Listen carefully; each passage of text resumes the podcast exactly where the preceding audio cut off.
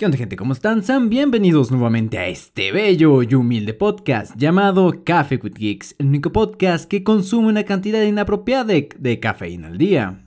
Somos Kike y Nesh y en el episodio de hoy les vamos a hablar de las últimas noticias del mundo de los videojuegos y vamos a hablar un poco sobre nuestra vida en la universidad. Y de un poquito más, así que traigan su botana y bebida preferida porque esto ya comienza.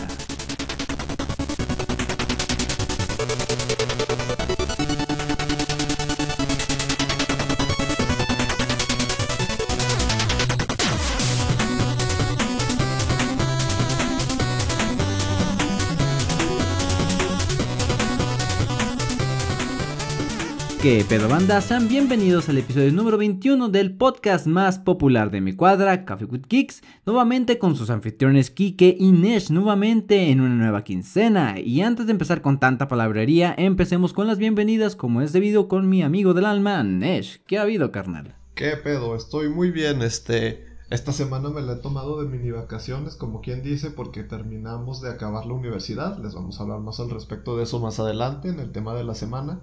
Pero pues sí, esta semana yo estuve rejugando God of War, de lo cual también voy a hablar más después. Y, y pues acá, de chills. Yo básicamente trabajando duro en el trabajo, güey. Últimamente esta semana estuvo muy cargadita, güey. Eh.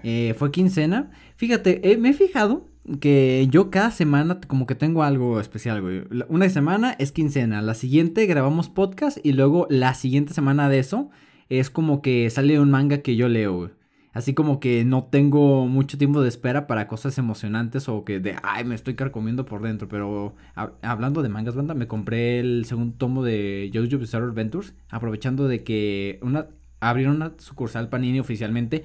La primera de nuestra ciudad que, pues ya... De hecho, hay una historia curiosa sobre eso, güey, porque fui a comprar el manga a esa tiendita y como que agarraron a pura chava para que contrataron pura chava así de 17, 21 años. O sea, ninguna de las chavas que, estaban ahí tenía más de 22 años. Y cuando fui a pagar, oye, ah, pues asenta terminal, Simón. Pero ninguna de las chavas sabía utilizar bien la terminal, güey. Y pues, en mi trabajo habíamos utilizado anteriormente ese tipo de terminales. Y ah, pues miren, morras, así se utiliza esta madre, la chingada. Y, y ya. y luego cuando dice que me cobraron ya me retiro y luego me doy cuenta de mi ticket, eh, mi compra era de 149 y el ticket decía 198. Y qué pedo, morra. Resulta que no me cobraron y me reimprimieron un ticket viejo de la venta anterior del día anterior. Y dije, no mames, morra, le expliqué de que, otra vez de que tenga cuidado con ese tipo de cosas y siempre se fije de que qué cantidad y si la venta se hizo efectivamente. Porque si no me hubiera dado cuenta de ese error, banda, me, prácticamente me hubieran regalado un manga, güey. Y esas morras se hubieran metido en un pedo. ¿Has regresado desde ese día? Eh, no. ¿Cuándo vas a regresar para ver si ya le saben? Tengo planeado comprarme los primeros tres arcos de Jojo en sus tomos, que vendrían siendo unos que te gustan 28 tomos. Eh. O sea, no pienso comprarme toda la serie de Jojos porque banda, son 150 pesos, eh, alrededor de 4 dólares por tomo. No mames. toda la serie se me va el pinche. Por eso me compré una PC gamer. Eh, y luego volví a retomar el juego de Left 4 Dead, güey. ese es un juego con el que puedo llegar del trabajo, apagar mi cerebro y mm, estarme una o dos horas matando zombies. Es bastante chill ese juego. O sea, entro en modo Zen y ya voy por las 80 horas de juego. ¿Y Valhalla? Ya un Jala, güey. Un Jala chido. Pero Valhalla. Me, encanta Left 4 Dead. Valhalla todavía. Ah, Valhalla, ese le he jugado. Valhalla le he jugado un poquito. Te digo, es que con ese tengo que estar en un humor. Ah, requiere más esfuerzo requiere mucho más esfuerzo por el tema del inglés, güey. Sí. Y ya, güey, ha sido una semana bastante chill, güey. Descubrí una nueva percepción con un anime que salió, pero con eso voy a, voy a hablar un poquito más adelante, porque verga, güey. Uy. Me recuerda a mis viejos orígenes de la secundaria, güey. O sea, más al rato hablo de eso, banda. Allí al final del podcast. Y nada más, güey. ¿Tienes algo más que recomendar? O digo, algo más que comentar en las bienvenidas? Este, no, pues que, ah, pues en este episodio, en la sección de las noticias, probablemente tengamos menos duración que en otros episodios, pero es a propósito, porque el tema de la semana sospechamos que nos va a quedar larguito. Entonces, por eso es. Sí, bastante. O sea, son cinco noticias, banda. O sea, si vienen por el tema de la semana, este pedo, este pedo va a ser rápido, no te preocupes. Así que, Para no tomarnos más tiempo, pasamos rápidamente a las noticias para contarles estas noticitas que contamos esta quincena. Así que vamos allá.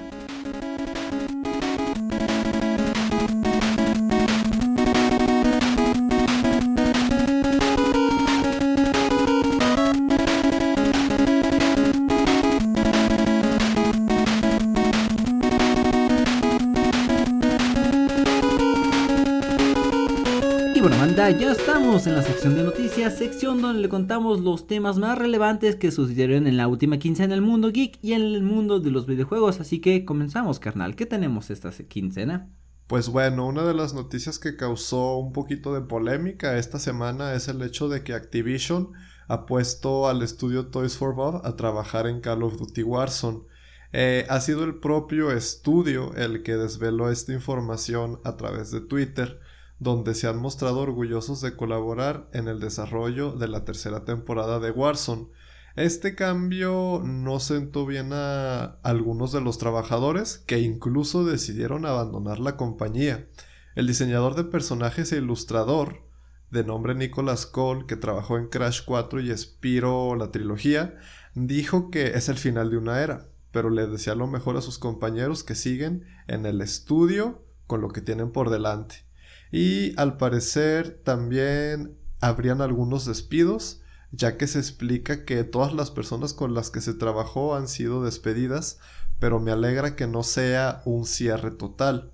También el diseñador Blake Maloof decidió marcharse afirmando que se fue en sus propios términos, ya que él necesitaba un cambio.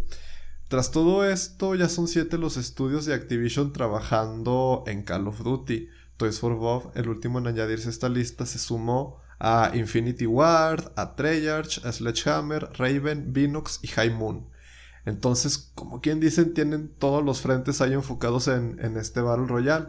Ahora mismo se desconoce si el traspaso de este estudio es definitivo o si van a seguir aceptando proyectos como los que hacían últimamente eh, en la franquicia de Crash Bandicoot. La cuarta entrega no vendió mal y fue un éxito a los ojos de la crítica y el periodista Liam Robertson explica en Twitter que había un Crash con multijugador en desarrollo.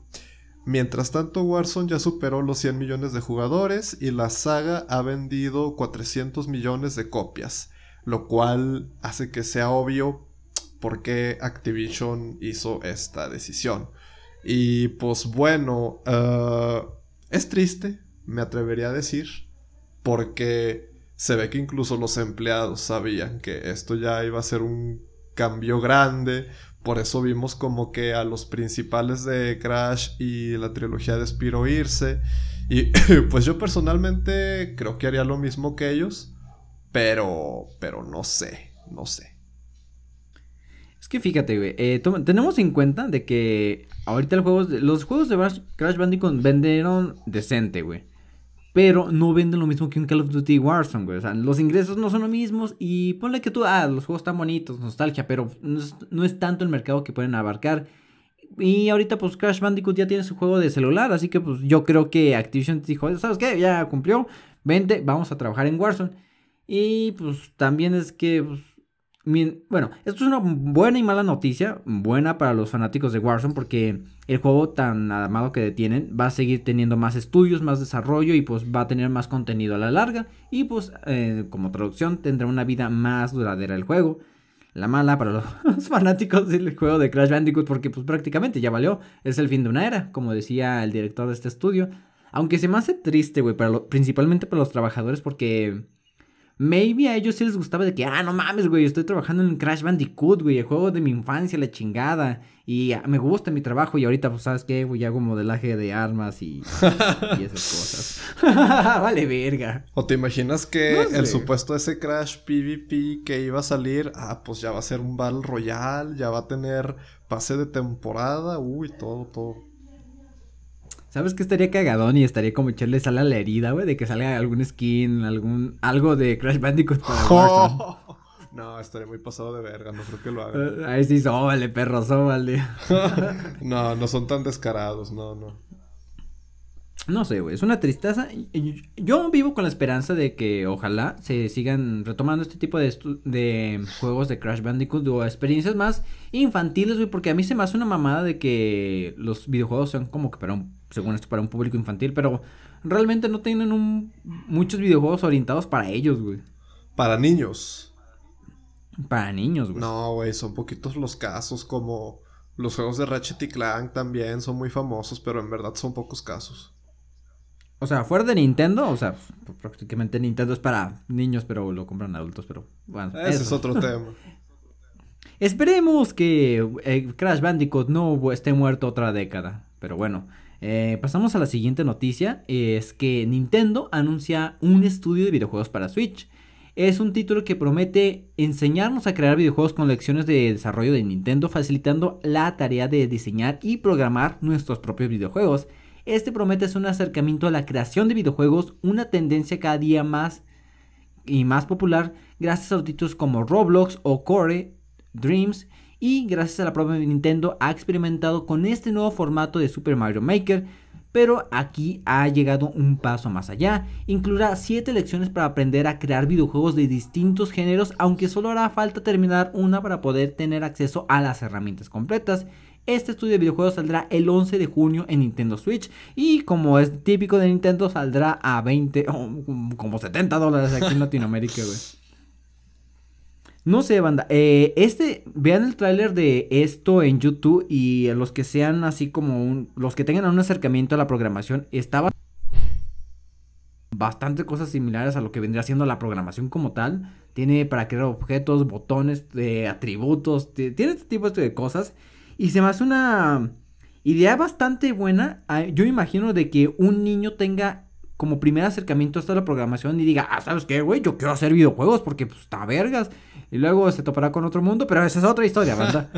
Yo ya quiero ver los juegos que salen de la comunidad, porque como que de repente sí se ven casos muy interesantes. Por ejemplo, en Dreams me acuerdo que fue popular porque había gente que estaba recreando escenarios de Dark Souls y de cosas así. Y pues a ver qué sale. Sí, había banda que recreaba este Fallout. Sí, sí, yo llegué a ver un video como de 10 minutos de una sección jugable de Fallout 4 supuestamente hecha en Dreams y así como que verga, güey, que estoy viendo. Sí, principalmente la fanaticada, la comunidad de Nintendo es muy muy creativa y aprovecha muy cabrón este tipo de herramientas. Por ejemplo, creo que salió recientemente como el remake de la creación de personajes de... para 3DS, algo así. Banda, no mames, si no han visto eso, es como creación de personajes como tu Mi Persona. ¿Cómo se llamaba? ¿Mivo?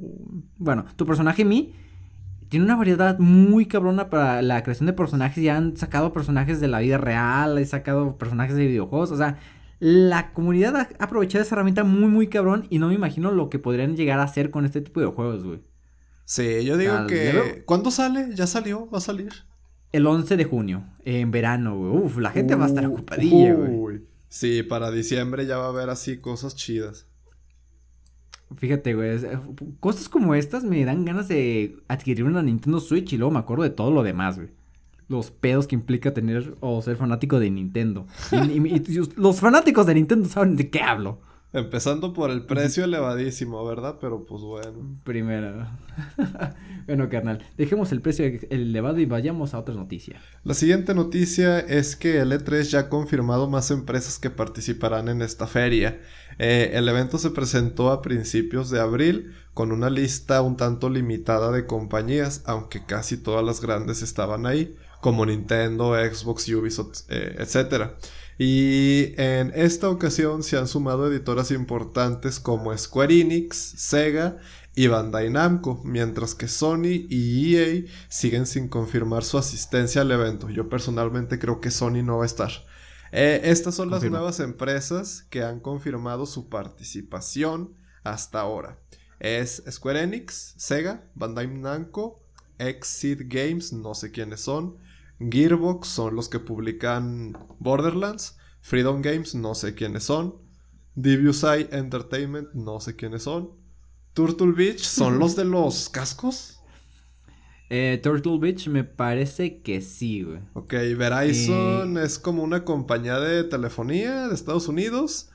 Y Binge.com ahorita vimos que era algo así como que una plataforma de... multiplataforma. Ajá, era una plataforma rara. Y... Sea, no, no había mucho detalle sobre esa compañía. Ajá, y a esta lista pues se le suman las que ya están confirmadas desde antes, que son Nintendo, Xbox, Capcom, Ubisoft, Take Two Interactive. Eh, para el que no sepa, Take Two Interactive es la filial de, de muchas empresas como Rockstar y como, y como 2K. Eh, eh, Warner Bros. Games y Coach Media. Entonces la lista poquito a poquito ya se ve más real, se ve más prometedor y el evento puede tener potencial. Resta ver qué cosas en verdad se anuncian o se muestran o no se muestran en la feria. Fíjate, lo que tenemos ahorita es que Konami se retiró de la feria, güey. Pero dijeron por ahí de que te están trabajando en nuevos proyectos. solo quiero aclarar de que fuck Konami están trabajando en puras máquinas pachinko y todo. ¿Qué nuevos proyectos van a tener esos? No sé, güey. Ahorita yo siento que están muy muertos Konami, güey. Pues muerto no, de deben de estar cagados en dinero a su propia forma, ¿verdad? Pero ya videojuegos... Sí, pero eh, no, como que no, ya no hacen. Fíjate, a las compañías que nombramos ahorita, Square Enix, maybe veamos algo de Final Fantasy o algo por el estilo. Sega, mm, con Mario. Bandai Namco, sueño, sueño de que...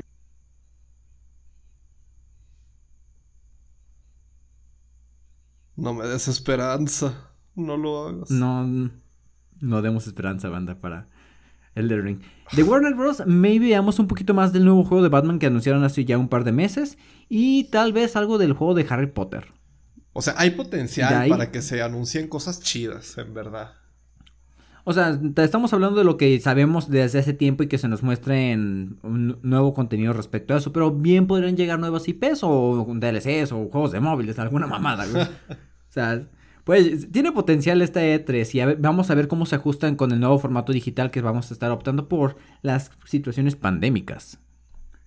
Y ya, tú, tú, ¿tú qué le ves, güey? ¿Se le ves futuro a este formato de la E3? Yo honestamente creo que con la pandemia y después de la pandemia el E3 va a perder mucha importancia en comparación a la importancia que tenía antes, pero pues va a ser uno más ya no va a ser lo más importante en cuanto a eventos de anuncios de juegos, pero entre los State of Play, entre los Game Awards, entre todo eso y entre a que ya muchos publishers deciden mejor sacar sus campañas por internet ellos mismos sin necesidad de un evento, pues yo pienso que en comparación a como estaba antes el E3, ya no va a ser lo mismo, pero va a seguir estando ahí, como una opción más, pero no como la más grande. A mí sí me sería muy triste de que saben que el E3 se murió, todos por el streaming de cada compañía. Eh, no va a morir. Ya no será lo mismo, pero va a seguir banda. Sí. y bueno, eh, siguiente noticia, y una que a mí me gusta mucho en particular, y es uno de mis sueños húmedos, y la razón por la que me quiero comprar una PC chingona, es que Back 4 Blood detalla su sistema de construcción de mazos en el último tráiler, el título de Turtle Rock Studios, los creadores de Left 4 Dead, no se ha cortado con las referencias de su icónico título, pero también está intentando separarse de él añadiendo unas cuantas mecánicas nuevas. En el tráiler nuevo, en concreto, nos explican su sistema de cartas y construcción de mazos. Ok, banda. Básicamente, en el tráiler se nos habla de una inteligencia artificial que se llama el director del juego, que es controlado por pues, una inteligencia artificial que va a monitorear la salud, acciones y elecciones de los jugadores para generar el mundo a su alrededor. O sea, como que va a spawnear zombies en esta zona, va a aparecer desinfectados especiales. Y básicamente va a ser como que el juego tome eh, rumbos diferentes en cada partida. También nos mm, hablan mucho de este, como decirlo, mazo de cartas. Básicamente, eh, tanto el director del juego y los jugadores van a tener cartas que van a poder jugar cada inicio de partida. ¿A qué me refiero con cartas? Primeramente, el director del juego va a tener algo que se llama cartas de corrupción. Estas cartas básicamente son de que, ah, ¿sabes qué? Van a spawnear enemigos más cabrones. O, van a spawnear zombies verdes que estos cuando explotan te hacen daño de ácido. Básicamente son como elementos para que cada partida se haga más cabrona. En contraparte, va a haber cartas que afecten factores ambientales como deshabilitar, perdón, la electricidad para que todos los escenarios estén oscuras. Otros pueden señalar los enemigos importantes para que el jugador encuentre o que haya eventos como hordas o objetos opcionales. También va a haber ah, como cartas especiales para los propios jugadores que se van a ir desbloqueando poco a poco como vayas avanzando en el juego. Básicamente estas cartas te permiten tener mejor salud, mejor estamina. Hay algunas muy cabronas que son como para especializar los estilos de juego, güey. Como de que, ah, ¿sabes qué, güey? A mí me gusta ser el healer. Pues voy a tener una carta que me haga levantar los personajes en chinga y mis botequines curen más. Hay otras de que, ¿sabes qué? A mí me gusta machetear. Y a la chingada yo voy a tener una carta que sea como un cuchillo de insta-kill, güey. Y otras cartas de que, ¿sabes qué, güey? Yo soy directamente del fuego, güey. Pues te vas a curar cuando hagas una baja de, por causa de fuego. O sea, mm, todo esto de las cartas está enfocado para que lo, lo que mencionan mucho en el tráiler, de que, ¿sabes qué? Ninguna partida va a ser igual a la anterior. De que haya mucha rejugabilidad y eh, por este estilo. Eh, como jugador habitual de Left 4 Dead desde hace ya varios años, eh, se me hace muy bueno. Esto a mí no me molestaría de que, ¿sabes que Los mismos escenarios son los mismos. Yo personalmente sigo en el juego después de hace un chingo de años con los mismos escenarios porque la fórmula funciona. Pero de este estilo de cartas le da una rejugabilidad mucho más cabrona y que el juego tenga una vida más extensa. Si de por sí el 4 Dead 2 ahorita ya tiene una vida bien cabrona. Esto le pinta bastante bien. Y en el tráiler hay distintos ejemplos de combinaciones de cartas, sinergias entre ellas y etcétera. 4 Blood será para PC, Xbox, Xbox SS y PlayStation el 12 de octubre de este año. Esperemos que no haya ningún otro retraso porque no mames, yo sí quiero ver qué pedo con este juego. Pero por ejemplo, los Left 4 Dead anteriores tenían algo de aspecto de rol o es como nuevo para esta entrega. De hecho es bastante nuevo porque en los mecánicas de Left 4 Dead eran bastante sencillos. Agarras un arma melee, otra una principal, otra secundaria y ya, güey. No había así de que equípate tal tipo de arma y vas a hacer más daño y equípate esto y... Mm, no, hasta esto era bastante parejo de que esta arma dispara y con esto pegas, haces bonk y te, curas y tienes pues, así como que adrenalina para recargar más rápido. Y hasta ahí, güey. Ah, digo, se me hace bastante chido de que haya como que especialización de modos de jugabilidad, güey, que sea para diferente tipo de jugadores. Dije, está muy cabrón. Pero por ejemplo, no va a ser como full RPG, ¿verdad? O sea, no, no van a tener stats tus personajes ni nada así, ¿o sí? No, no, no, no, no. Ya es básicamente como que. Básicamente es nada más para darle énfasis a algunos estilos de juego. Es como un enfoque más eh, rol, pero de acción. O sea, no tanto de que te vayas a buildear o de que vayas a hacer algo. Sí, además de eso, también va a ver como para desbloquear eh, aspectos para tus personajes y así. Eh, yo lo que espero de Back 4 Blood es de que tenga referencias al lore de la, del videojuego bien escondidas. no que te digan, ah, esto es el lore, güey. disfrútalo. No, que te lo escondan ahí, güey. De que de repente los personajes tengan interacciones, haya grafitis, haya como que cosas en el escenario que te diga qué pasó, güey. Es lo bonito. A mí es lo que me gusta de Left 4 Dead, güey. Que si te pones a rascarle a explorar los escenarios encuentras cosas bastante interesantes respecto a la historia. ¿Tiene historia de forma convencional o es porque a lo que yo veo de Left 4 Dead como que lo que le interesa a todo mundo no es la historia o, qué? Pues a los que les gusta la historia sí, eh, te digo, las interacciones en los personajes, los escenarios te cuentan una historia detrás eh, y hay cómics que como que te enfocan, dan un enfoque mayor principal a los personajes y así, pero tiene una historia. Mm, la tienes que buscar, pero tiene una historia. Está interesante, Tona. y, y ya. Pasamos a la siguiente noticia, carnal. Pues muy bien, la siguiente noticia, y me parece que es la última del día de hoy. ¿Es la última del día de hoy? Eh, no, hay otra aparte de esa. Ah, ok, cierto, cierto. La próxima noticia es que Discord y PlayStation han anunciado que están haciendo una integración completa de Discord dentro de los servicios de PlayStation Network para principios del año que viene. Para hacer esto, Sony adquirió una participación minoritaria dentro de la empresa. Eh, ellos dicen, nuestros equipos ya están trabajando muy duro en conectar Discord con nuestras experiencias sociales y de juegos en PlayStation Network dice el director de PlayStation, Jim Ryan. También dice que nuestra meta es unir las experiencias de PlayStation y Discord en consolas y móviles empezando el año que viene y permitiendo que los amigos, grupos y comunidades pasen tiempo juntos, se diviertan y se comuniquen más fácilmente mientras juegan juntos. Todavía habrá que esperar eh, para saber exactamente qué servicios se van a trasladar a PlayStation, pero yo creo que el caso de uso más evidente es y yo de hecho antes lo había pensado. Ahora en estas épocas en las que el crossplay, o sea, el juego multiplataforma, se está volviendo cada vez más una parte eh, fundamental del gaming. Ya son cada vez más los juegos que puedes jugar PC con PlayStation y con Xbox. Entonces, para mí el caso de uso más evidente es el caso de uso en el que tú tienes tus amigos que juegan en PC y tú juegas en PlayStation a Fortnite, por ejemplo, y quieren hablar y jugar juntos, pero no quieren utilizar el game chat por cualquier razón. Por ejemplo, en Fortnite antes, en el game chat, cuando entrabas en una pantalla de carga, se silenciaban todas las voces. Entonces, a veces el game chat lo quieres evitar por un sinfín de de razones. Problemas. Ajá. Y pues ahí es donde puede entrar Discord para que tengas un lugar en el que puedas hablar con tus amigos y jugar con ellos, sin importar en qué plataforma estén, para que ya esta, este entorno de todo mundo juega con quien quiera donde esté, pues para que vaya agarrando más y más sentido todavía.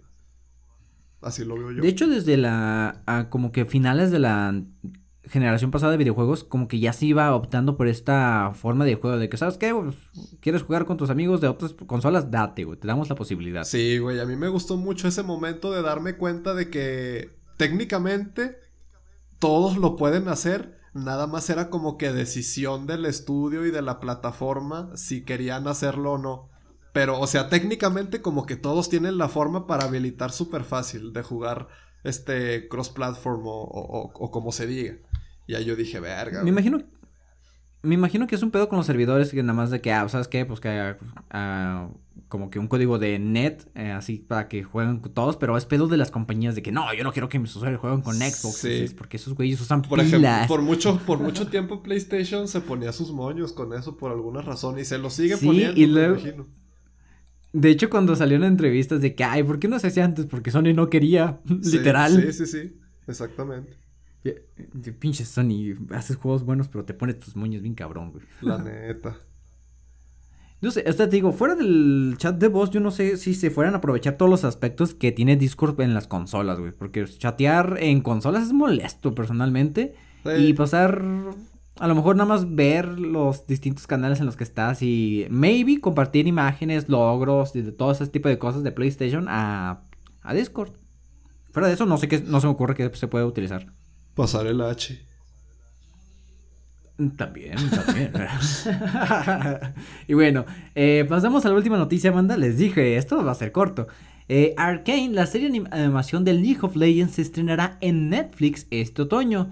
Eh, pues Netflix prácticamente ha puesto fecha a la serie de animación de League of Legends Arcane, desarrollado por la propia Riot Games, junto con 14 Productions. Se presentó el año pasado durante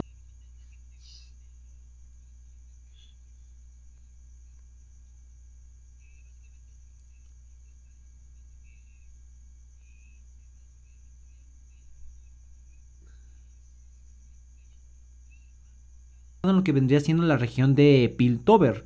Eh, esta región como que es de mucho hashtag, mucho cyber... No, ¿cómo es? Eh, steampunk. Eh, sí, básicamente. se va a enfocar en algunos personajes del juego en general. Lo que vendría siendo B y Jinx de esta misma región de Piltover. Y lo tendremos para otoño de este mismo año, banda. Y básicamente es eso. Lo espero, sí, con ansias bastantes. Y eso sería todo por la sección de noticias. Bastante rápido, carnal. Pasamos a la pasamos a la sección de Twitter. Esa sección en la que mm. comprobamos si no hay golpes de estado, revoluciones o algo por el estilo.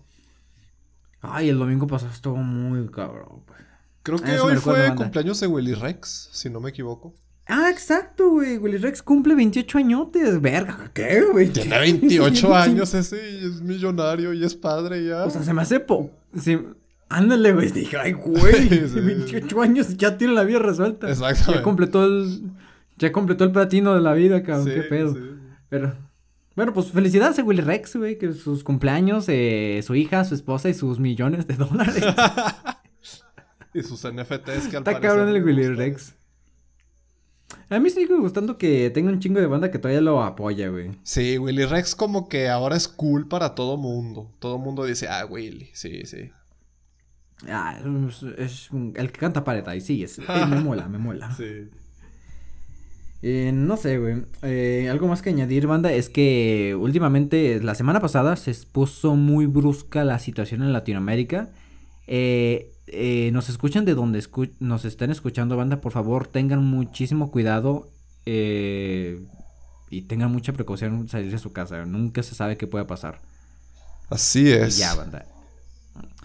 Eh, eso fue todo por el tema de la sección de Twitter y las noticias, banda. Pasamos rápidamente al tema de la semana, que este sí nos va a tomar rato y sí tenemos para buena plática, banda. Así que vamos allá.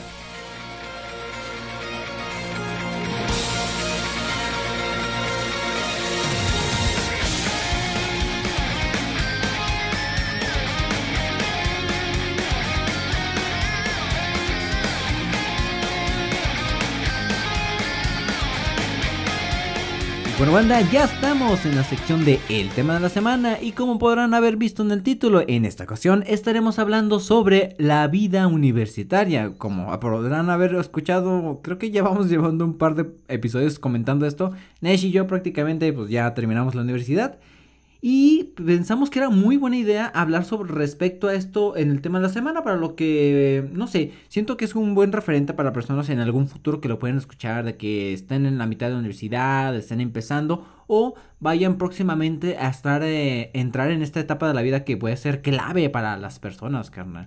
Así que, empezando con, la, con el tema de la semana, eh, serían los antecedentes de de que nosotros entramos a la universidad. Básicamente, pues, ¿qué, hacíamos antes, carnal? Empezamos contigo. Ok, el, el trasfondo del lore de los personajes del anime. Pues yo, antes de entrar a la universidad de la que me gradué, era... Eh, pues fue estudiante de prepa. Y al terminar la prepa, como la prepa en la que yo estudié no era una prepa técnica ni nada por el estilo, era de hecho un colegio, y mientras mucha gente sale de la prepa con talleres como de programación, construcción y cosas por el estilo, y ya tienen más o menos una idea de lo que quieren estudiar, eh, yo no tuve eso. Yo salí de la universidad sin tener idea de lo que quería estudiar y por eso me metí a una carrera eh, que pues no era para mí en una escuela que mucho menos era para mí. A lo mejor la carrera en otro lado sí la armaba, pero esa escuela no, no era para mí. Entonces hice el semestre cero en esa universidad, no entré. Eh, estuve seis meses trabajando de asesor telefónico, que es una de las cosas que tenemos en común Kike y yo. Y después de eso entré a otra escuela a estudiar la carrera que estudié ahora, o sea, era prácticamente la misma carrera, pero por X circunstancias ahí tampoco la armé. Me tomé otros seis meses sabáticos donde me sentí como mierda y después de eso ya me metí a una escuela y una carrera en la que sí pude terminar mis estudios. Fíjense, banda, eh, algo que nos dimos cuenta, Nesh y yo, con esta plática es que compartimos un chingo de cosas de común. Básicamente nuestro contexto antes de la universidad es el mismo. Es el mismo, cabrón. Eh, lo mismo conmigo, yo terminé la preparatoria, yo he pasado por lo que vendría siendo diseño técnico, he pasado por construcción y he pasado por ingeniería eléctrica.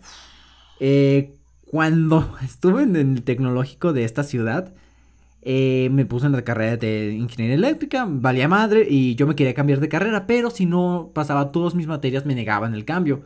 Y pues dos semestres seguidos reprobando las materias, no podía hacer el cambio. Y dije, ¿saben qué? Fuck, fuck this shit, yo me voy de aquí y me cambié de universidad. Pero antes de eso estuve trabajando en un call center, eh, siete meses. Y en ese call center, que prácticamente fueron seis meses sabáticos, me di cuenta lo que es la vida adulta y me di cuenta de que si no me preparo o mínimo me preparo para hacer algo de que a mí me guste, la vida puede ser muy miserable. Güey. Ándale, sí. Yo, por ejemplo, en esos seis meses me la pasé muy a gusto, pero era muy consciente de que ese no era un estilo de vida mantenible a largo plazo. Ándale. De que, ¿sabes qué? No me gusta, güey. Me voy a volver loco, güey, si hago esto por más de un se La rifa manteniendo a familias con esos trabajos, pero uff, güey, no, a mí se me haría muy difícil. Güey, güey, güey, yo conocía personas que llevaban 10 años en el call center. yo, virga, güey. O sea, es un trabajo eh, sencillo, pero te jode, al menos a mí y a Nesh, nos jode la cabeza, güey. O sea, no aguanto ese trabajo. Yo después de dos meses de estar trabajando de eso, contestaba llamadas dormido, güey. A la vez. O sea, era de que estaba dormido y mi mamá al día siguiente me decía, oye cabrón, estabas diciendo así de que bienvenido a no sé qué de Telcel, le atiende Andrés Castillo.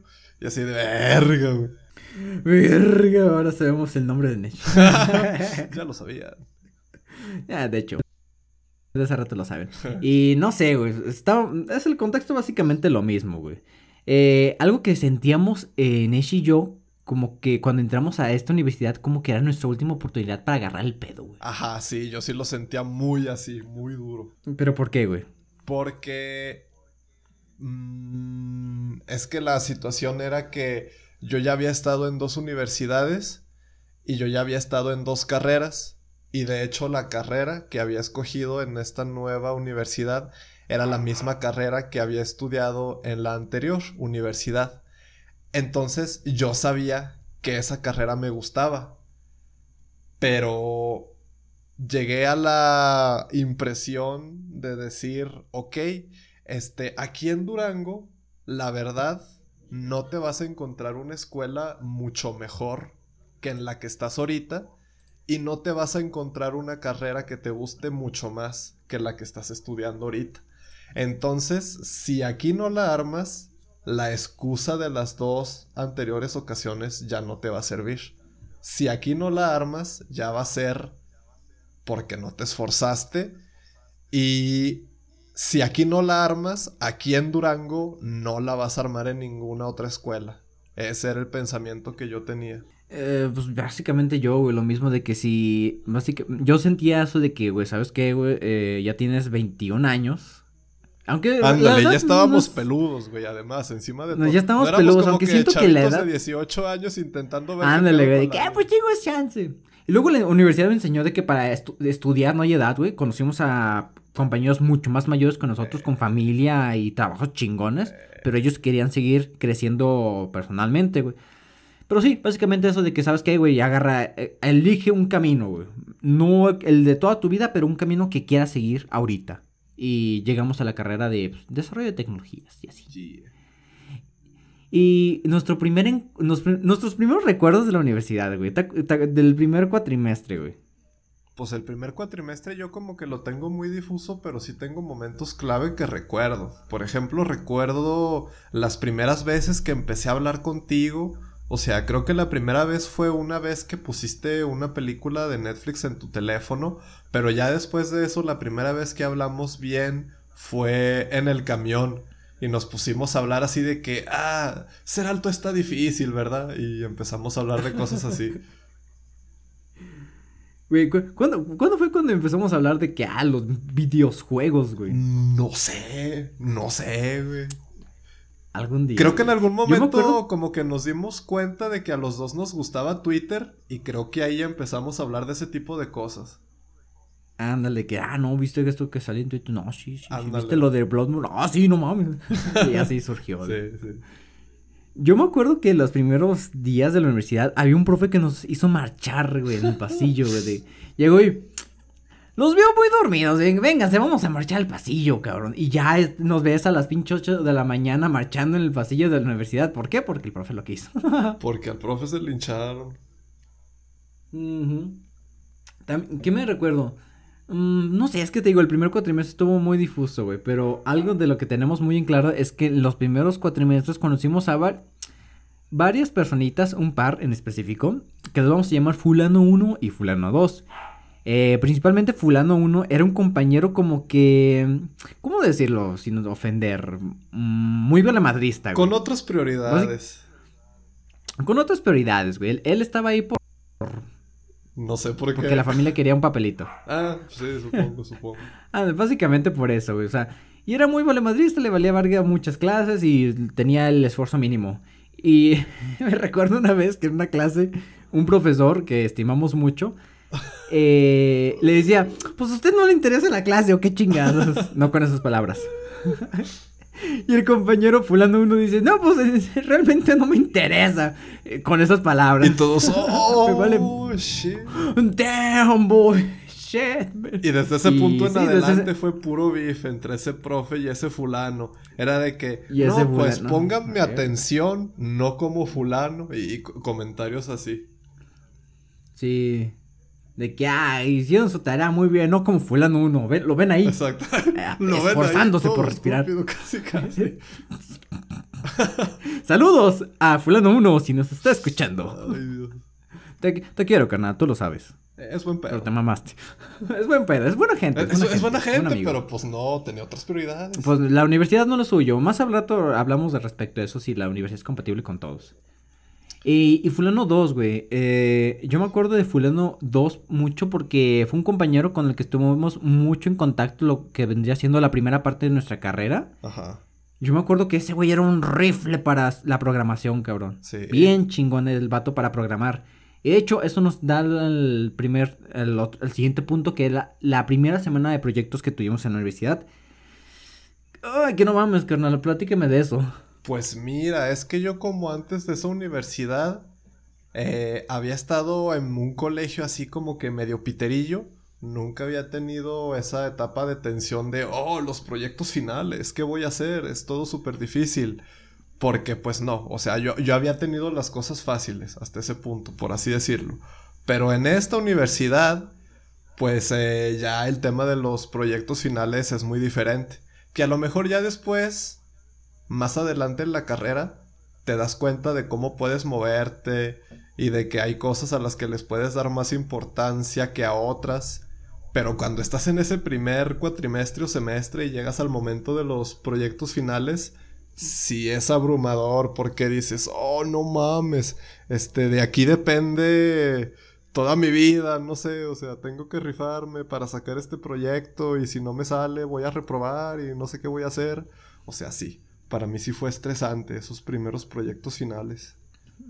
Eh, un poquito de contexto, banda. Nuestra universidad era de cuatrimestres, por lo cual no. Eh, si reprobábamos alguna materia de que no era de que, ah, pues la hago en verano o con un proyectito, no, güey. Con nosotros era. Había el riesgo de que te hubieras que te repetir todo el año por una materia, güey. Sí. Y sí, había como que esa presión un poco abrumadora en lo, cada semana de proyectos, pero ya cada, cada cuatrimestre se iba suavizando porque, pues, pues ahí ibas agarrando maña, ibas agarrando como que tácticas que hacer en esa semana de proyectos para no cargarte tanto de trabajo. Ándale, dices así de que sí, a este profe la verdad como que le vale verga, entonces a su proyecto no le voy a meter tantas horas, pero a este profe o a este profe sí le interesa, a este le voy a meter más horas. ese tipo de cosas. Y este sí iba a estar cabrón, y, básicamente ibas agarrando tácticas para sí, güey. No sé, güey. Yo me acuerdo mucho de que el primer cuatrimestre que no que teníamos matemáticas, este Nesh Ah. No, su fuerte no son las matemáticas, güey. Ah. Yo, me, yo me acuerdo muy bien que en una de las. En un examen, entreguen. Se levanta, en su examen y se va en chinga de que, ay, no le fue bien. No le, no le fue bien, creo, a mi carnal. ¿Cómo les explico mi situación con las matemáticas, gente? Pues a ver, o sea, a mis 24 años, soy ingeniero, técnicamente. He desarrollado sistemas, me atrevo a decir, medianamente completos este, he leído alrededor de casi 20 libros desde que me hice el hábito de leer hace algunos años. Estoy escribiendo mi propio Estoy escribiendo mi propio libro, pero no sé dividir. O sea, ese es un buen resumen de mi situación con las matemáticas. o sea, no tiene nada de malo, banda. O sea, uno no puede ser bueno en todas las cosas. A mí sí me da vergüenza, güey, la verdad. Ay, si, te dije, si te dijera, cabrón, que, para qué tanto soy malo. o sea, yo sí tengo facilidad para las matemáticas. De hecho, me acuerdo que en uno de los últimos cuatrimestres de la ingeniería volvimos a ver un poquito de las matemáticas, ya no tan cabrón como en los primeros cuatris. Eh, que era como que cálculo básico. Ah, ¿quién sabe derivar? ¿Quién sabe hacer esto? Ah, creo que yo. Y paso el pizarrón y resuelvo los ejercicios. ¿Cómo le hizo? No sé. ¿Cómo? No sé, lo hice es un chingo. Creo que así se hace. ¿Estoy bien? Sí. Ah. Bueno, gracias. Y básicamente eso, güey. Y recuerdo que los primeros proyectos sí eran una joda, güey. Porque no sabíamos cómo trabajarles, güey. Realmente, güey. Y ya con el paso del tiempo de que a este profe le gusta hacer esto, o le gusta esto, y de aquí lo podemos sacar, o podemos hacer esto, güey. Directamente en ingeniería yo tuve profes que no nos pedían proyecto final, güey. Pues también, güey. O sea, también está esa opción. Y la primera integradora, eh, contexto banda, en nuestra universidad es algo distinta a la universidad, güey. Cada tres cuatrimestres nos pedían hacer nuestra alma mater, ya, ya es nuestra alma mater. Nuestra alma mater. Prácticamente nos pedían hacer un proyecto donde integráramos, por eso el nombre, todas las materias en un solo proyecto. Y básicamente el primer, la primera integradora es como para asustar a los novatos de la universidad. no, Yo me acuerdo que desde primero veíamos a los de Cuatris adelante y decíamos, verga, güey, están en integradora. Oh, no, güey. No mames. Básicamente nos decían, van a llorar sangre en la primera integradora. y yo, ya cuando estábamos ahí, pues lloramos un poquito sangre, pero no era para tanto. No, la verdad no. Yo sí me atrevo a decir que la primera integradora para mí fue la más difícil. No sé en tu caso. Sí.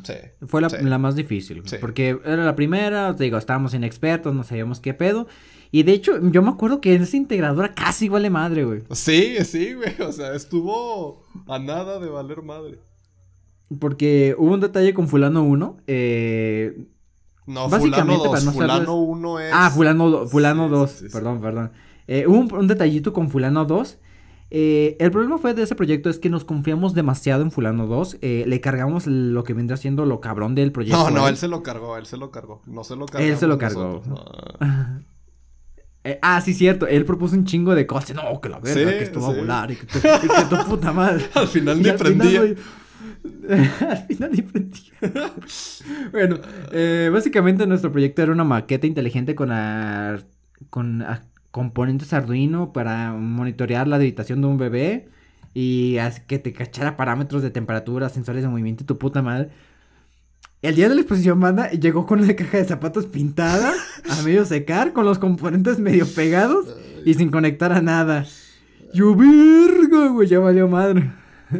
Y lo que nos salvó de esa ocasión, banda, fue una frase que aún en día hoy recuerdo. Prototipo. Y esa es prototipo. Está en fase prototipo. Porque, o sea, teníamos pues, la maqueta, pero ¿qué más teníamos? La aplicación silla de escritorio. Teníamos aplicación de escritorio y un sitio web. Pero la aplicación de escritorio, ¿qué hacía? Em, nada, tenía un login. ya, algo así. Pero le metía cosas a una base de datos, ¿no? Sí, de que, ah, personas que pueden acceder a, para ver los datos y modificar tantas cosas y así, para abrir puertas y ventanas, sí, cierto, güey. Tenía ah. botones y toda esa mamada para abrir los, como que las ventanas y activar el, la, el aire acondicionado de la habitación. Era, sí, ya Era como que todo un demo, ¿verdad? Pero pues... Ándale, todo, todo era un demo, güey. Y básicamente con esa fue nuestra primera integradora. Eh, yo me acuerdo que al final la carré. Se, yo fui el que terminó la aplicación de escritorio y yo fui el que puso así como que el stand para que todo estuviera bonito. Que es una parte importante del proyecto, en verdad. Es un, de hecho, es una, en ese entonces era una parte muy importante como que el, pues, el show que ibas a dar. Sí, porque esa, me atrevo a decir que de todas las integradoras, esa fue la integradora más de verbo. Antes que de hacer un producto bueno, era integradora de tirar verbo, la neta. Ándale de que no, nosotros como ingenieros estamos desarrollando esta aplicación para que tenga este impacto en la sociedad y las familias de México. Ah, era mucho de eso. Y, la gente, ¿y ya lo tiene? No, pero estamos creando una propuesta en la que... no, vete a la verga. no, pero queda a la verga. Y sí, güey, eh, yo, fíjense, banda, yo me acuerdo que en esa época era muy pendejo, muy, muy pendejo. Y me quería putear a fulano después de esa madre. y no era la única persona que te quisiste putear a lo largo de la carrera. No, de hecho también me quise putear un compañero por otro proyecto de... Inglés. ¿De qué era? ¿Y fue ¿De en el inglés? mismo Porque ¿no? ¿O fue en segundo? Creo que fue el siguiente Sí, cuatrimestre. fue, el siguiente, fue sí, el sí. siguiente, sí, sí, sí, sí. Porque teníamos que hacer un video y el, este fulano estaba, fulano 3, iba a ser el encargado de editarlo. Y no mames, faltando una hora para entregar el proyecto, el vato no decía ni pío. Y ¡ah, la Ah, verga! me voy a eso, eso- matar". ese momento lo odio, güey. Ese momento en el que faltan minutos y todavía no sabes nada de una persona. Y así de que, güey. De que di algo, pendejo, di algo. Así, dime algo tres horas antes y lo hago apuradísimo, pero avisa, cabrón. Hijo de topot. No, ya así, güey. Eh, y ya, por la primera integradora, güey. Eh, ese fue como que los puntos más icónicos de la, de la carrera. Ya después, mm, bueno, ahorita les hablamos de eso. Y siguiente punto, güey, compañeros, güey. ¿Cómo- ¿Tú cómo Uh. sentiste en todo este trayecto de la universidad a nuestros compañeros de universidad, güey?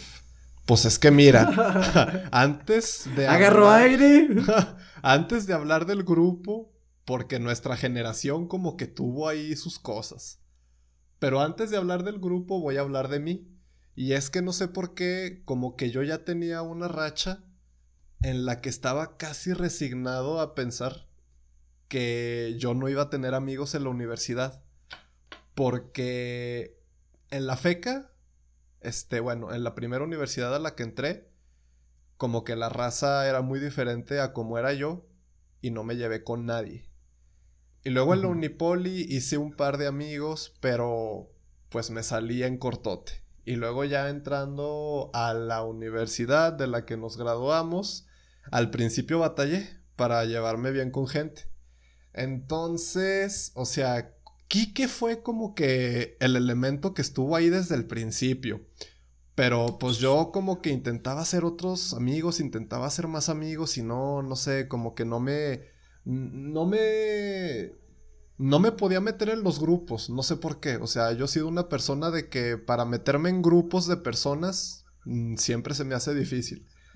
Entonces así, con O eso sea- estuve batallando y hasta que después eh, conocí a otro par de personas y ese par de personas junto con Quique como que ya fueron mis amigos acá perrones. Y pues en efecto, a lo largo de toda la carrera esos fueron los tres güeyes con los que mejor me llevé. Y aquí seguimos. Y aquí seguimos haciendo un podcast. A huevo, gracias por escuchar, Sandra. Pero este en nuestro salón había dramas. O, o por así Sí, decirlo. no, no- no es por aventarle caca a nuestros compañeros. Realmente, en general, a mí me caían pues, bien. O sea, no, no los odiaba. Ajá. O sea, nada más una persona. No es plan uno ni dos, güey. Había una persona que verga con esa persona, güey. Pero dale, carnal. Este, pues sí, había como que ciertos roces en nuestro, en nuestra generación, en los grupos.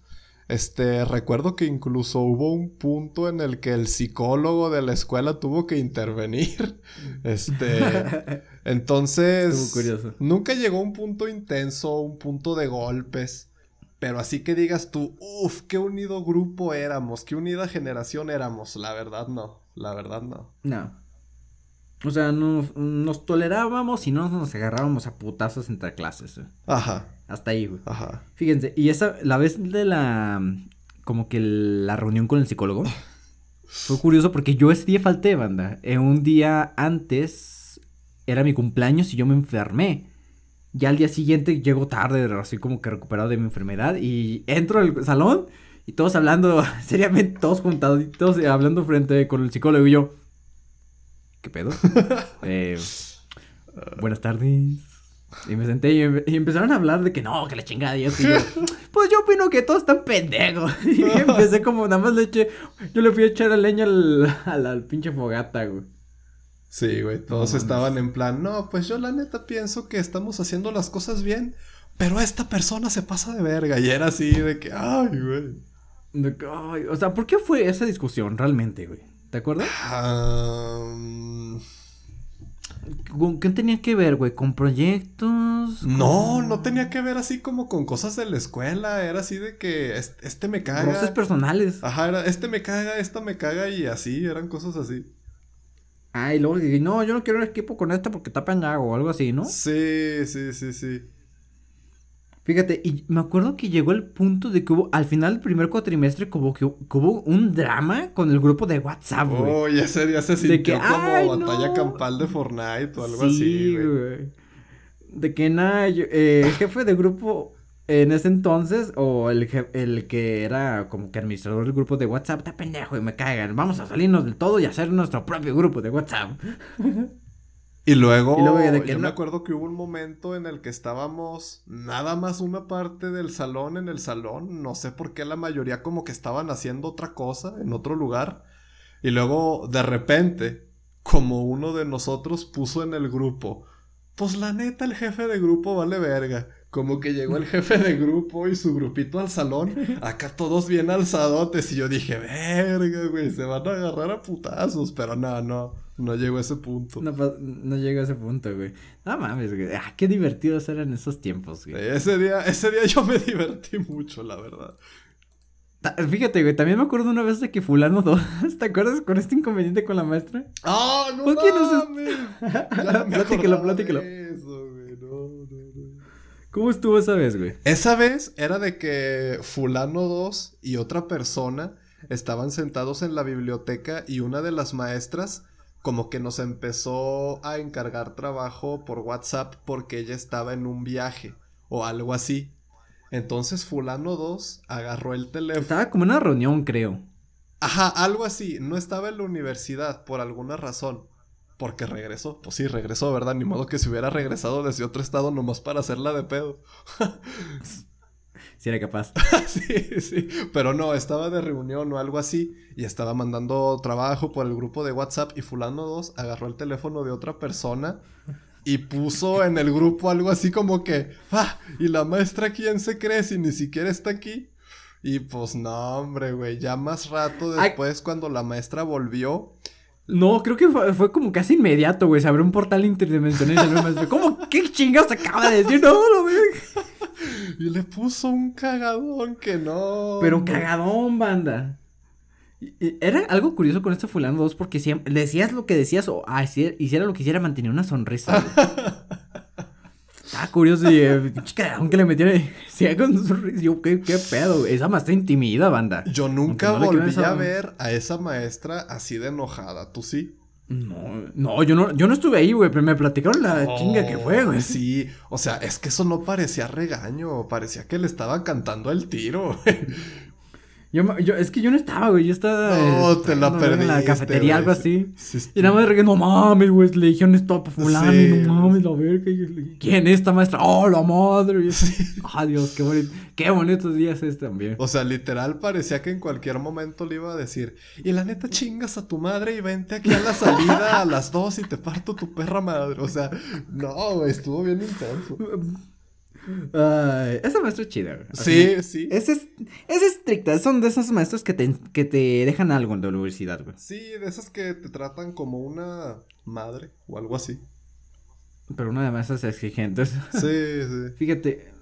Y luego, ya un poquito más avanzada la universidad, cuando pasamos a esta fase de la ingeniería, eh, como que una decisión de los directivos de la carrera de que, ¿sabes qué? Vamos, el grupo A y el grupo B les vamos a hacer una mezcolanza para hacer otros grupos nuevos. Yo, yo digo que era por lo mismo de que sabían que tenían pedos, güey. Yo digo que sí, tuvo que ver. Sí, bastante cabrón, güey. No sé, güey, ¿tú cómo sentiste este nueva agrupación cuando hicieron los nuevos grupos, güey? ¿Cómo te cayó ese cambio? Pues a mí el cambio se me hizo muy X, güey, pero lo que sí se me hizo decepcionante fue ver la forma en la que reaccionaron algunos de nuestros compañeros, güey. Ah, sí, güey. Me acuerdo que el primer, como que la primera semana de que no, me niego al cambio, la chingada, vamos a hacer, vamos a quejarnos todos para que no hagan el cambio, que tu puta, no, se la pelan. Y yo no sé si estabas en el. Yo no sé si en ese momento tú y yo todavía estábamos en el mismo grupo de WhatsApp. O si ya lo habían ya lo habían cambiado o ya lo habían movido. Pero es que sí estaban diciendo cosas muy en plan. Ah, pero es que este huele feo. Yo no me quiero sentar al lado de él. Y cosas así, güey. Era como que. O sea, literalmente, bandera pendejadas de que huele feo. Sí, sí. Y dije, ay, cabrón. Bueno, sí olía fea, pero no mames. Me acuerdo que en un momento, este, esta chava cuyo nombre empieza con I, que es novia de este chavo cuyo nombre empieza con D, si sabes, ¿no? Ah, y, sí, digamos que sí. Y y D, güey. Y. Ah, ya. Este, ya, ya, ya, en un momento ella puso algo así como que yo quiero estar, yo solo quiero estar junto con mi novio. Y yo dije, ah, ah. Qué bonito. Saludos a todos nuestros compañeros y es que nos están escuchando. Los queremos. Recuerden, esto no es para aventar acá solo estamos recopilando lo que pasó. Sí, estos son hechos, esto no, no, no hay forma de enojarse. Así es, güey. No sé, fíjate, yo cuando con esa nueva agrupación de compañeros, yo lo en lo que respectó a mi grupo, yo la sentí bastante equilibrada, güey. Sí había que algunos de que, ah, pues tiran hueva y así, pero en general sí estaba como más equilibrado de que todos trabajamos ah, casi como al mismo nivel. Sí había unos que destacaban más que otros al chile, pero así como que estaba equilibrado y pues como que los equipos, cuando se tocaban hacer eh, equipos entre todos los compañeros, no había tanto conflicto como se había en el anterior grupo. Al menos a mi parecer se sentía así. ¿No se segmentó tu grupo? Eh, sí, un poquito, pero era como más hablar de todos, de, ah, ¿cómo estás la chingada? Ah, esto sí, sí, sí, a huevo, pero eran... Cada quien tenía sus grupos fijos, pero no había problema como interactuar con los otros, ¿me entiendes? El mío sí se segmentó muy cabrón, güey. Mm. Ah, era de que literal veías una Una línea. Una línea de sillas vacía que marcaba la frontera. Y era así como que, ah, verga. Y a la hora de hacer equipos, o sea, no hubo conflictos, pero porque acá los compañeros movieron cielo y tierra para que les tocara con la gente que quería. Era así de que nada más escuchaba la palabra equipo y todo mundo, que yo con este, yo con este, no, profe, por favor, que no sé qué, la puta madre. ¿Se puede de tres? Ándale, exactamente, exactamente. Y pues sí, mi grupo sí se segmentó mucho, la verdad. Ah, chale, ¿Sí lo sentiste eh, malo a la larga? No, a la larga yo diría que mejoró la situación, pero al principio sí se veía muy marcada esa, esa diferencia. Ay, güey. Fíjate, ya cuando íbamos a los finales, a finales de la carrera, yo honestamente no me sabía los nombres de muchos de mis compañeros del otro grupo, güey. O sea, y, es raro el, el, caso de nuestra carrera, güey. O sea, como que los demás grupos, las demás carreras con los otros grupos A, B, C, o sea, llegaban hasta el grupo D. Con, nuestra carrera era A y B y eran como de 22 fulanos cada grupo, güey. O sea, nuestra carrera algo distinto a las demás, güey. Pues sí, no sé, no sé a cuántos grupos lleguen las otras carreras, pero pues sí, a nuestra carrera se metía menos gente a platicar con unos y otros y con nosotros. Ándale, yo siento que hasta ese momento en el que nos mezclaron, antes de eso como que todo mundo se llevaba bien. Ya no. Y después no, no, no. No sé, o sea, no eran problemas directamente con nuestros compañeros, o sea, no tenía ningún problema con interactuar con ellos, trabajar en equipo, la chingada, o sea, al fin y al cabo es un trabajo de equipo y ya, haces tu parte, ya, no tenemos que ser los super duper amigos. Sí. Esa, esa regla, banda, aplica en el trabajo ya como personas reales. O sea, ustedes hagan su trabajo y ya. O sea, no es necesario ser los super mejores amigos para trabajar en un equipo. Con que haya respeto mutuo, con eso, banda. Eso sí. Ay, y luego pasamos a lo que vendría siendo una como que la segunda etapa de la carrera, así lo que fue como de de arriba para el pinche precipicio que fue cuando inició la pandemia pues, del coronaguatito 19 y pues empezaron las clases virtuales, güey. ¿Recuerdas ese último día en clases presenciales? Ay, no recuerdo el último día exactamente, pero sí recuerdo los días anteriores en los que ya los profes nos estaban diciendo cosas así como que, pues miren chavos, tuvimos una junta y nos están platicando de las alternativas que podríamos tomar en caso de que la pandemia, bueno, todavía no era pandemia, en caso de que el virus... Era epidemia. Era epidemia. En caso de que la situación empeore, pues podríamos estar utilizando tales herramientas. Y luego había un profe que era de los profes a los que Kike y yo le teníamos más estima. Y ese profe... Le tenemos. Le tenemos. Y ese profe se veía que ya estaba preparadísimo.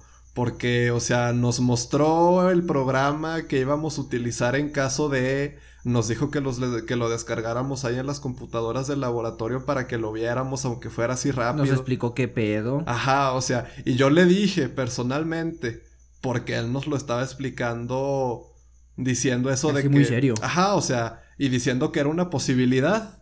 Y que... Muy cabrona. Ajá, y luego ya yo le dije, ¿y usted personalmente, profe, qué piensa que pase? ¿Que nos vamos en línea o no? Y me dijo, sí, sí, yo... Todavía recuerdo su cara, güey. Sí, sí, sí. De que... Mm". Sí, sí, sí. Era profeta ese profe.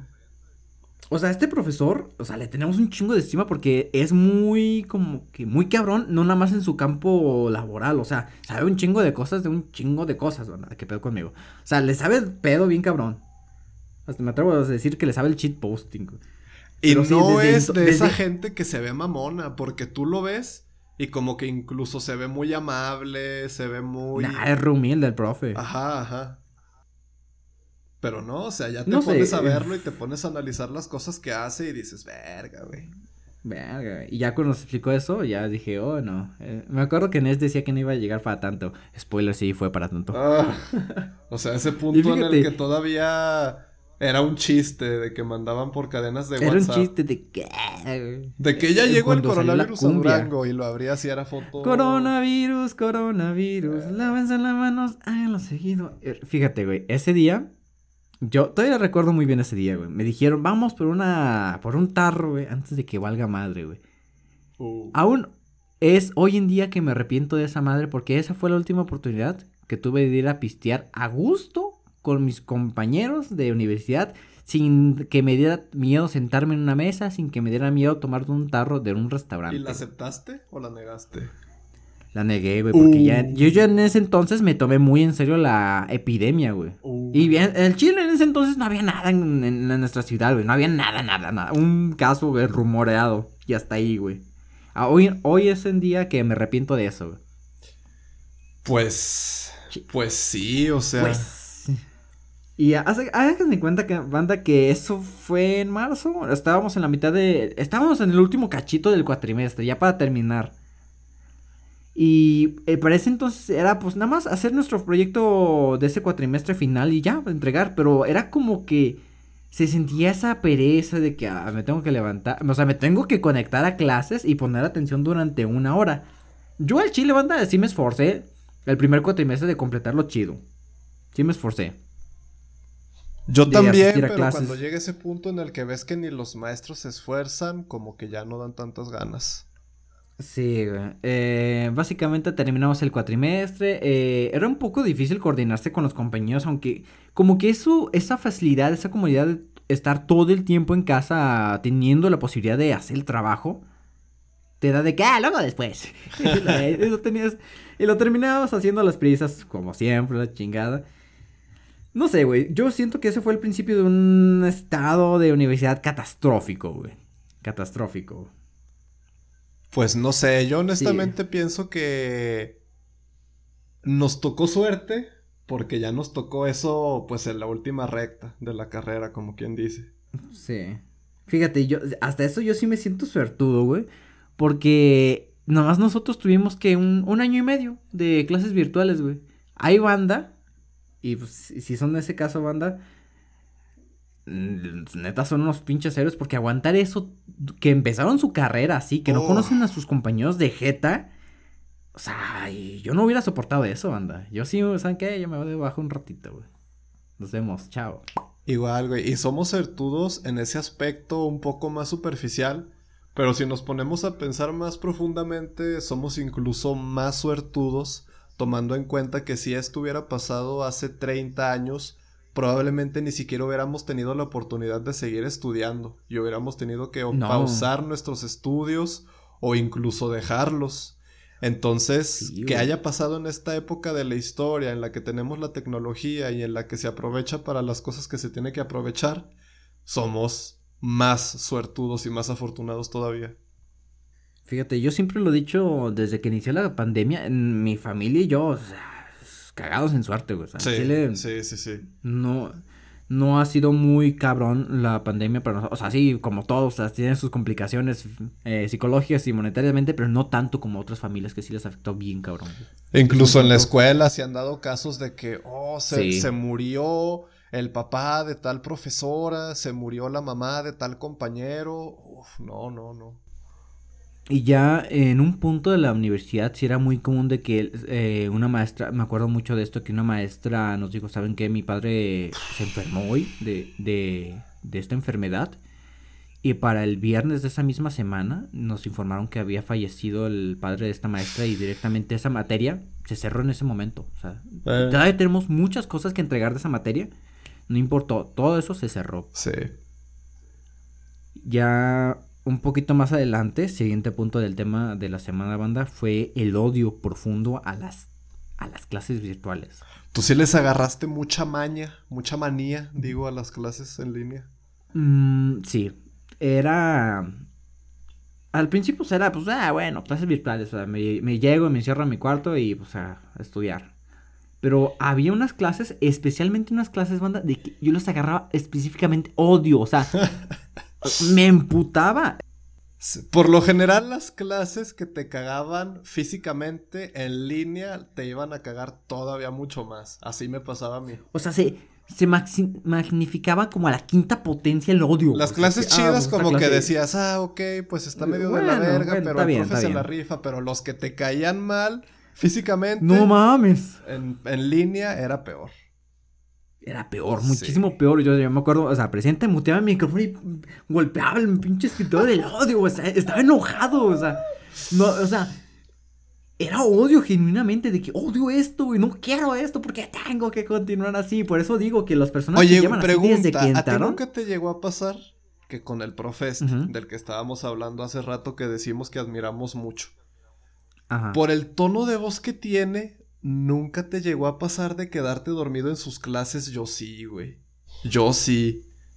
Me adormilaba bien duro, güey, y- cabeceaba, pero así, por completo no. Yo sabía que con ese profe, si me ponía a escuchar la clase acostado, me iba a estar durmiendo. O sea, era de ley. De, de hecho, güey, por mucho que respetaba a este profe y lo admiro, lo admiro un chingo a este profesor. Tiene una voz tan curiosa, güey, pero te calma, es Sí, tranquilizadora. sí, te- ándale, como que te- la voz la escuchas y dices, ah, su voz. Pero, o sea, O sea, relaja. da la clase chida y lo que tú quieras, pero eh, te duerme su vocecita. y-. De hecho, me dormía más en las clases presenciales que en las virtuales, güey, porque en, la- en Sí. las virtuales me clavaba el lapicero en el brazo de, ¡Despierto, pendejo, despierta! Sí, yo, o sea, en las clases presenciales muy rara vez me llegué a quedar dormido y en línea, uff, uff. Uf, manda, es hora de dormir. Y luego como las, las clases de ingeniería las tenemos a las 7 u 8 de la noche, de que la última güey. clase ya a las 7, no mames. No, yo lo estabas cabeceando bien cabrón, güey. No sé, o sea, te digo, yo sentí este odio muy cabrón por las clases virtuales. Yo estoy muy imputado por cómo estaban las clases en ese entonces. Y por eso digo que las personas que están lidiando con su universidad aún este punto y han recorrido toda su vida universitaria con esta modalidad virtual, les tengo un chingo de respeto, banda. Neta, un chingo de respeto. Pero sean conscientes de que cuando se termine esta etapa van a tener retos que probablemente hasta ahora no han tenido. Sí, que los hubiera sido un poquito más sencillo como que las clases No va a ser necesariamente más difícil, pero va a ser diferente. Y eso es algo a tomar en cuenta. Y es una buena introducción para el siguiente punto, que es como que la crisis como que agarró el sistema educativo en este en esta parte. Nadie estaba preparado. Nadie, güey. O sea, a est- este, en todos los sentidos. Ni esta las situación escuelas, ni los profes, y mucho menos nosotros los alumnos. Nos agarró con los canzones abajo, Sí, cabrón. sí, Bien, sí. cabrón, güey. O sea, a lo que nos referimos, banda, es que el como estábamos acostumbrados, si de por sí el sistema educativo actual está como que ya muy desactualizado de que apréndete esto y lo absorbe y luego lo vomitas en un examen, o sea, Ajá. Como que ya no funciona muy bien esto. Y luego traducirse esto a la modalidad virtual se tradujo mucho de que, ¿sabes qué, güey? Yo estoy en las clases virtuales, estoy muteado con la cámara apagada y haciendo otra cosa, güey. Han salido un chingo de videos y chingo de memes de gente que está cagando en el baño, que está jugando LOL y con la clase virtual al lado y de repente se les se olvida que mutearse y está la puta madre. esa Güey, y el caso de ¿qué la maestra esta de la Universidad Juárez de aquí que se prendió. Ah, sí. O sea, verga, güey. Sí, que en contexto, banda, eh, ¿cómo hace? ¿Qué te gusta? ¿Seis meses? Más o menos. Eh, una maestra de una psicología le dijo a la fulana, fulano, prende su cámara. No, eh, ah, esto es bastante común en banda, no, en, no todos tienen el fácil acceso a un internet estable ajá, ajá. o a una cámara web para que, ah, pues prendo mi cámara y ya, prende tu cámara, no, pues no puedo porque estoy aquí de chingada. Creo que directamente no tenía el chavo. Ajá, ajá. Y dijo, no, la maestra se sorprendió de que, sabes, vales madre, de que eres un no patán, que no sé qué. Te voy a dar de baja por irrespetuoso y madre, esa, esa señora hasta la corrieron. Pues... Algo dijeron, no, es que la señora estaba enojada. Y hasta cierto punto le entiendo, porque si, los estudiantes sienten este odio, este meterle chingazos al escritorio eh, del coraje, no me imagino los profes, güey, o sea. Mm. Pero, o sea, mejor, ¿sabes qué? Ay, le das un cablezazo a la laptop. Yo hice varias veces eso, güey, de que, ay, ah, no, el internet se me va. Desconecto el cable. Ah, no, se me fue el internet. Hagan eso, banda. Yo lo que sé cuando me hartaba era de que pues dejaba ahí la clase, pero me levantaba y me iba a darle una vuelta aquí a la sala de mi casa. Y pues como que, ah, o sea. Y eh, había muchos compañeros de que prácticamente hacían trampa descaradísimo en los exámenes, güey, las tareas, así, no, güey. O sea, yo siento que básicamente el sistema educativo tiene que cambiar muy cabrón. Y esto fue como que la, la, la obvia señal de que el sistema educativo actual está mal, güey. Y luego fíjate, para nuestro tipo de carrera, como que todavía se podían hacer cosas, pero imagínate. Sí, se, adaptaba. Gente que estudia medicina, veterinaria, ándale, güey, o sea. O sea, yo recuerdo que estaba en un stream y una persona decía, ¿cómo le hacen los de odontología que tienen que hacer como suturaciones, güey? Eh. O sea, muestran, y estaban explicando que conseguían eh, así como que partes de animales y cosían y mostraban fotos al profesor ahí en vivo. Y yo, ay, la madre, güey.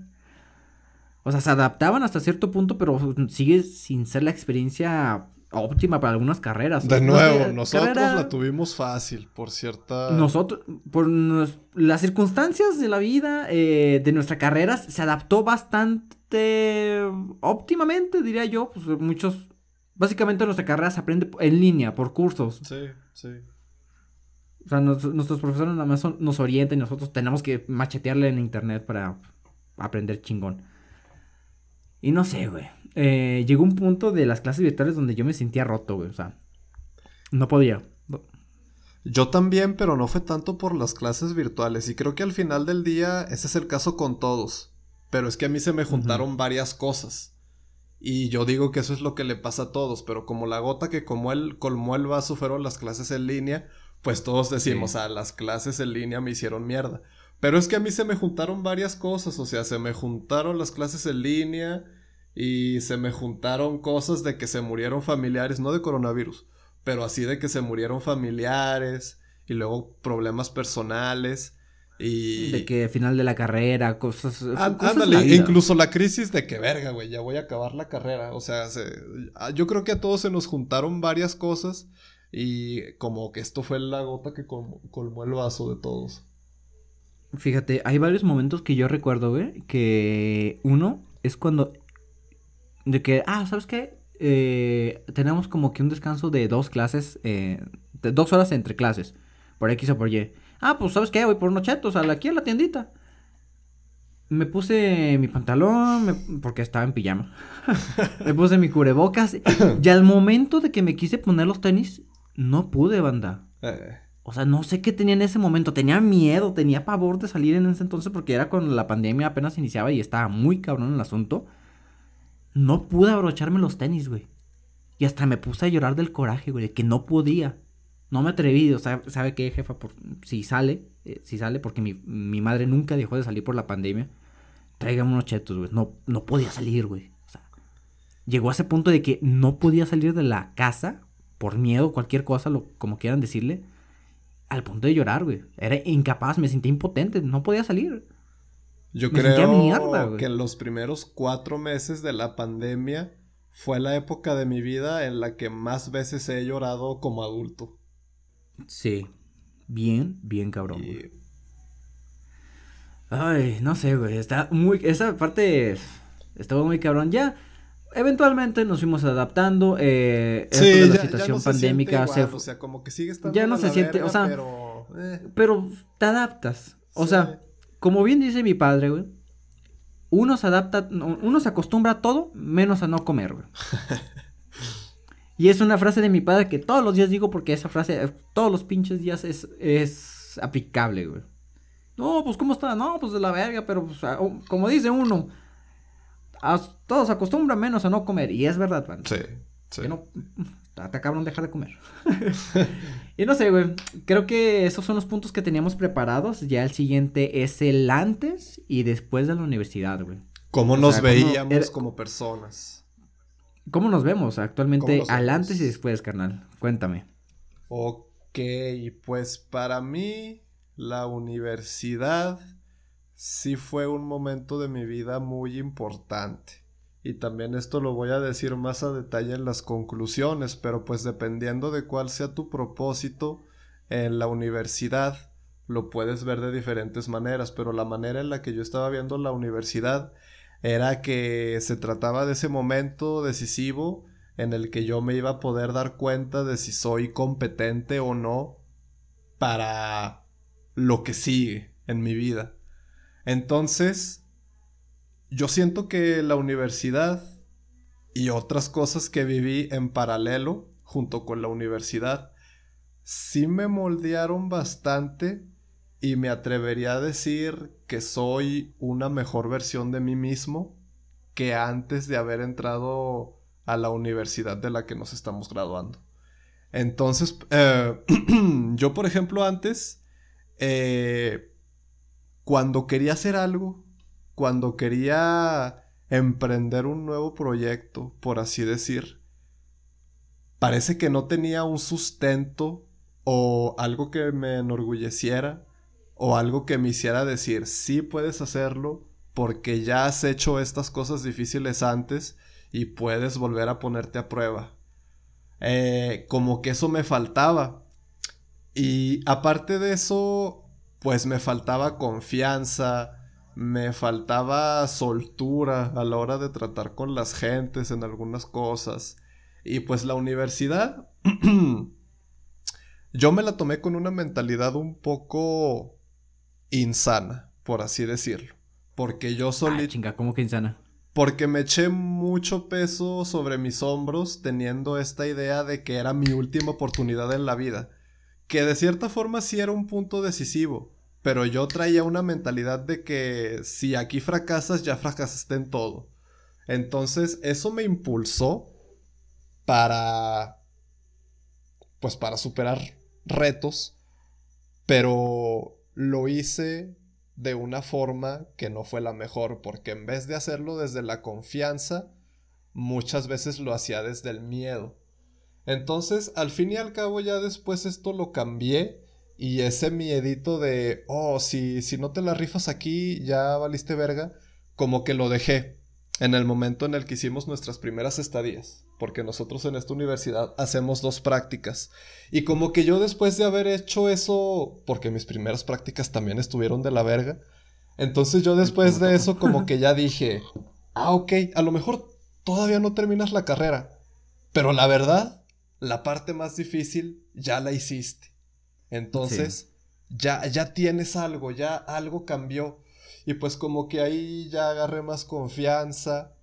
Y a día de hoy, o sea, yo me pongo a ver los retos que superé en la universidad.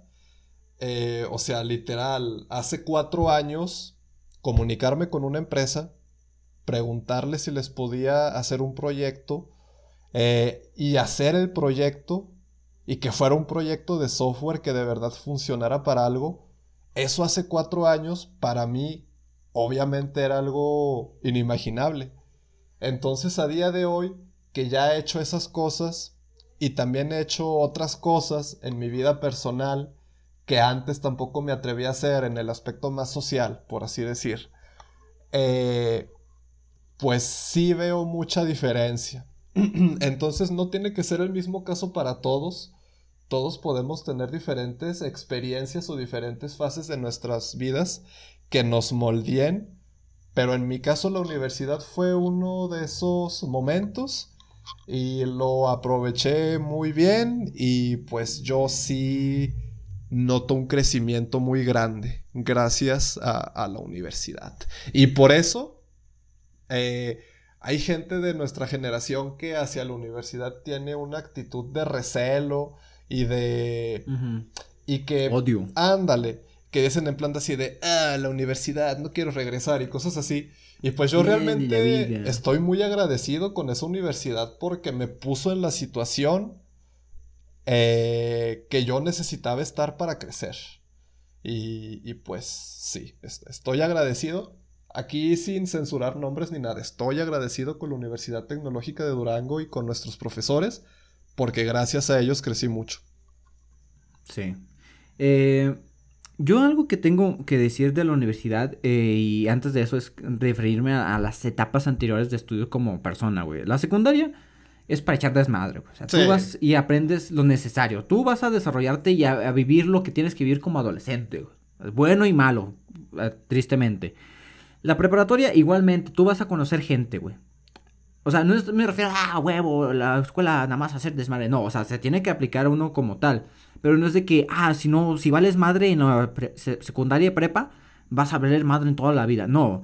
Al fin y al cabo tienes que cultivarte como persona y vivir ciertas experiencias, tanto estudiantiles como personales, y convivir con personas. Y siento que en secundaria y preparatoria yo me perdí mucho de estos por bullying y por como con, a huevo. Yo también, pero por mera indiferencia. Ándale, también indiferencia de que, ah, no, si, si valgo madre en la prepa, valgo madre en la vida. Luego me di cuenta de que no, banda. Eh, la universidad, inclusive la universidad no es como de que si vales madre aquí, vales madre en toda la vida. Eh, algo que aprendí de la universidad es que es un entorno de oportunidades. O sea, no es de que la universidad es lo que decidirá tu vida. Yo entendí y tristemente esto lo aprendí como que al final de la universidad de que, ah, verga, la universidad es un punto de oportunidades donde tú vas a tener la oportunidad de aprender. Vas a tener la oportunidad de tener eh, conocidos, profesores de que te puedan orientar a nuevas oportunidades de negocio, proyectos. Puedes tener la oportunidad de conocer personas que te dirijan a nuevos gustos. O sea, es algo muy curioso porque Nesh y yo tenemos muchas cosas en común y la universidad al fin y al cabo nos hizo conocernos, nos hizo darnos cuenta de que tenemos cosas en común y cosas que compartimos y cosas que queremos compartir al mundo.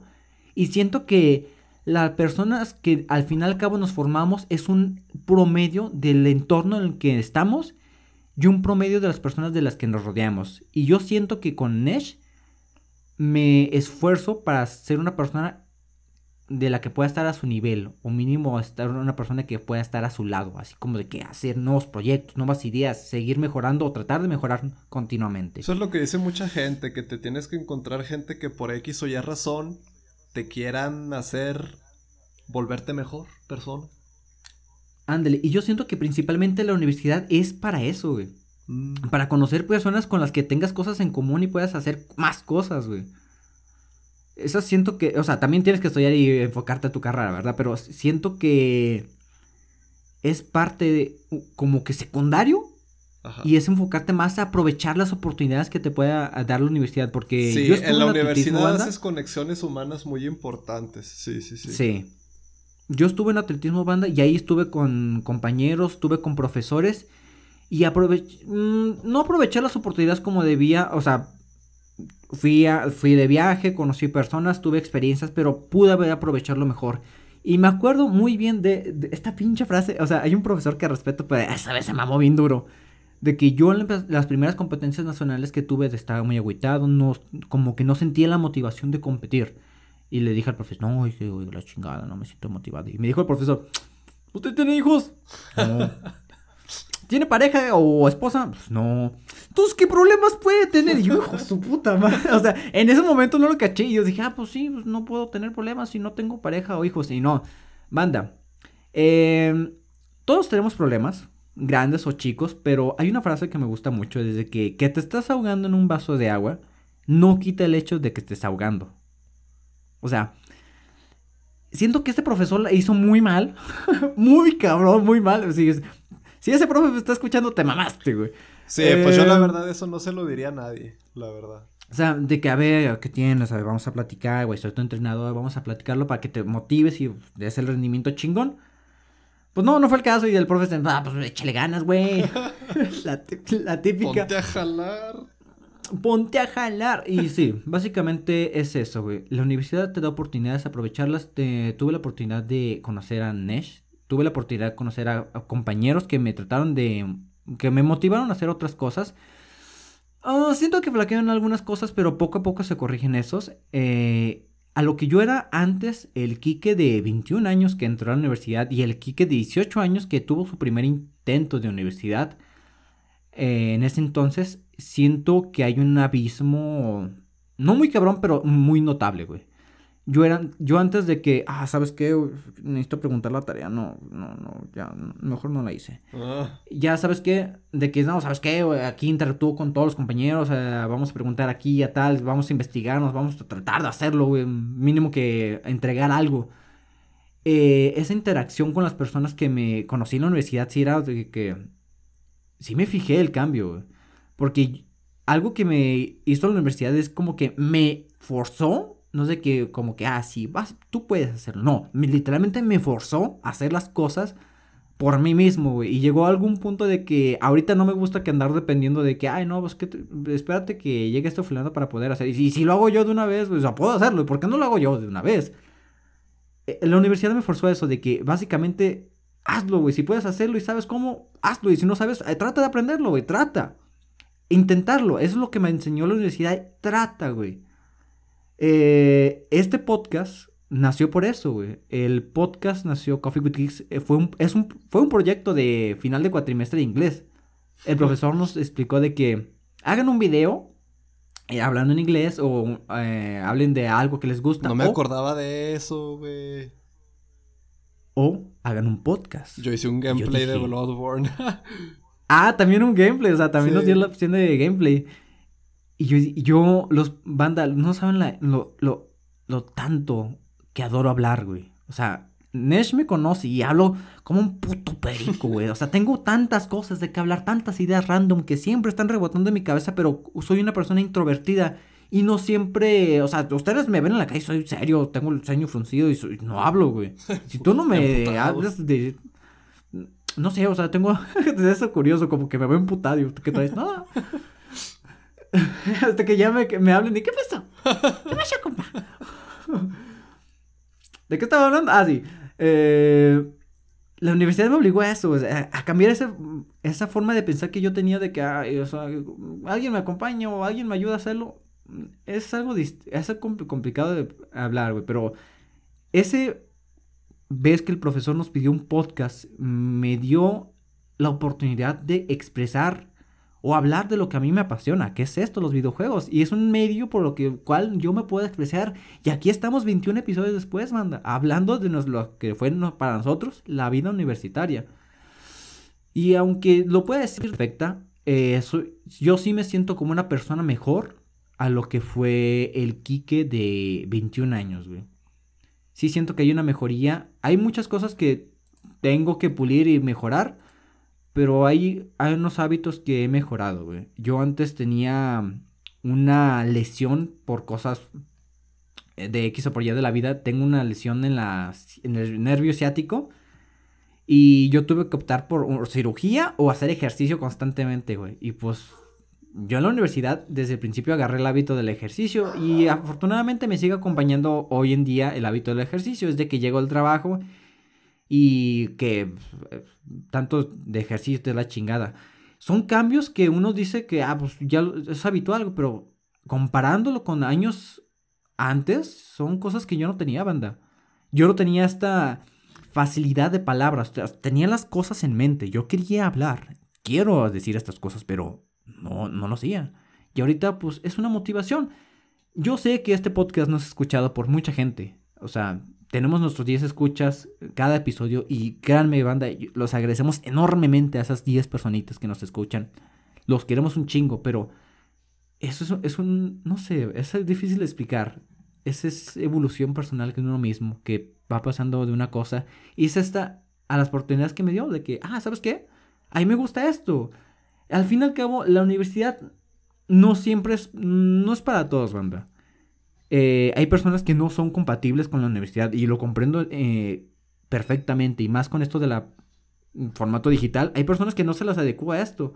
Hay personas que pueden ser autodidactas o que necesitan otro enfoque para desarrollar sus habilidades.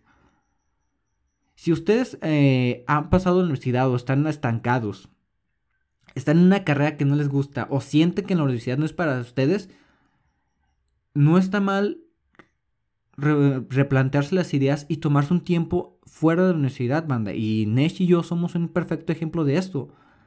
Nos salimos de la universidad, o sea, nuestros primeros intentos de universidad fueron un fracaso, o sea, tronamos. Dos veces. Tronamos bien duro y nos salimos. Tuvimos que salirnos de nuestro entorno estudiantil para afrontar un nuevo entorno como personas eh, laborales, como miembros activos de la sociedad.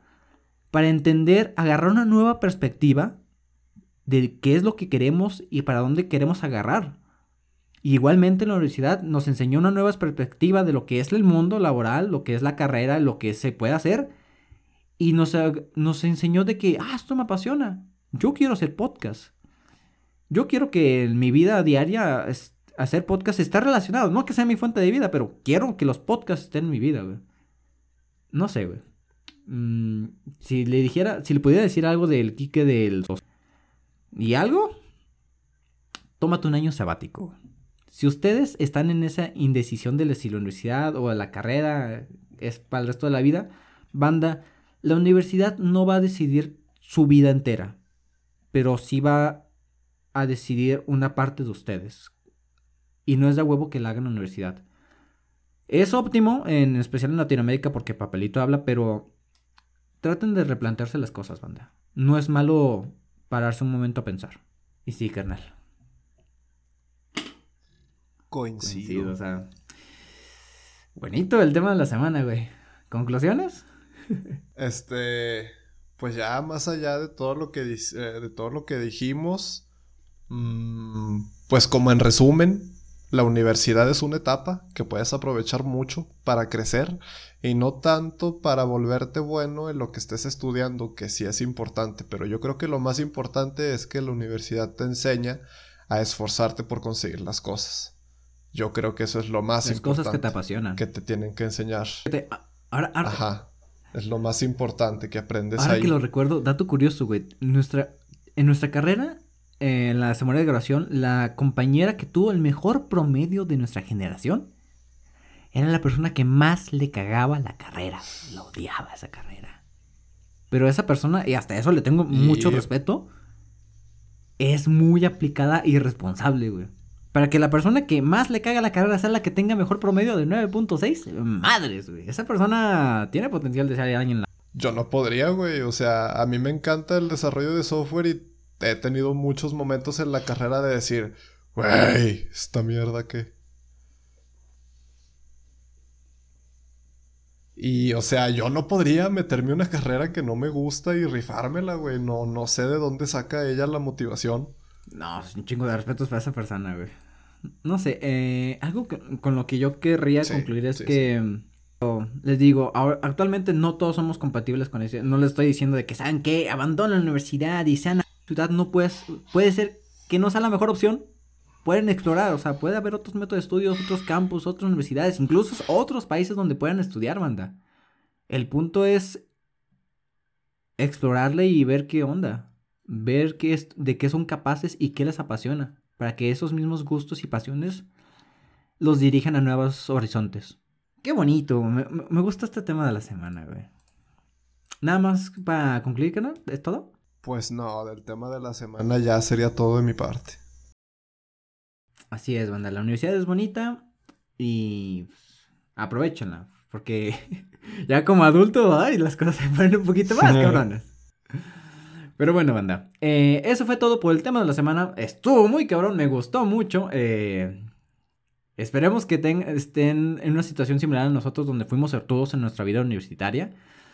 Eh, y nada más, banda todo por el tema de la semana, pasamos a la sección final de este podcast, La Cueva, donde nos despedimos y daremos recomendaciones para el siguiente episodio. Así que vamos allá.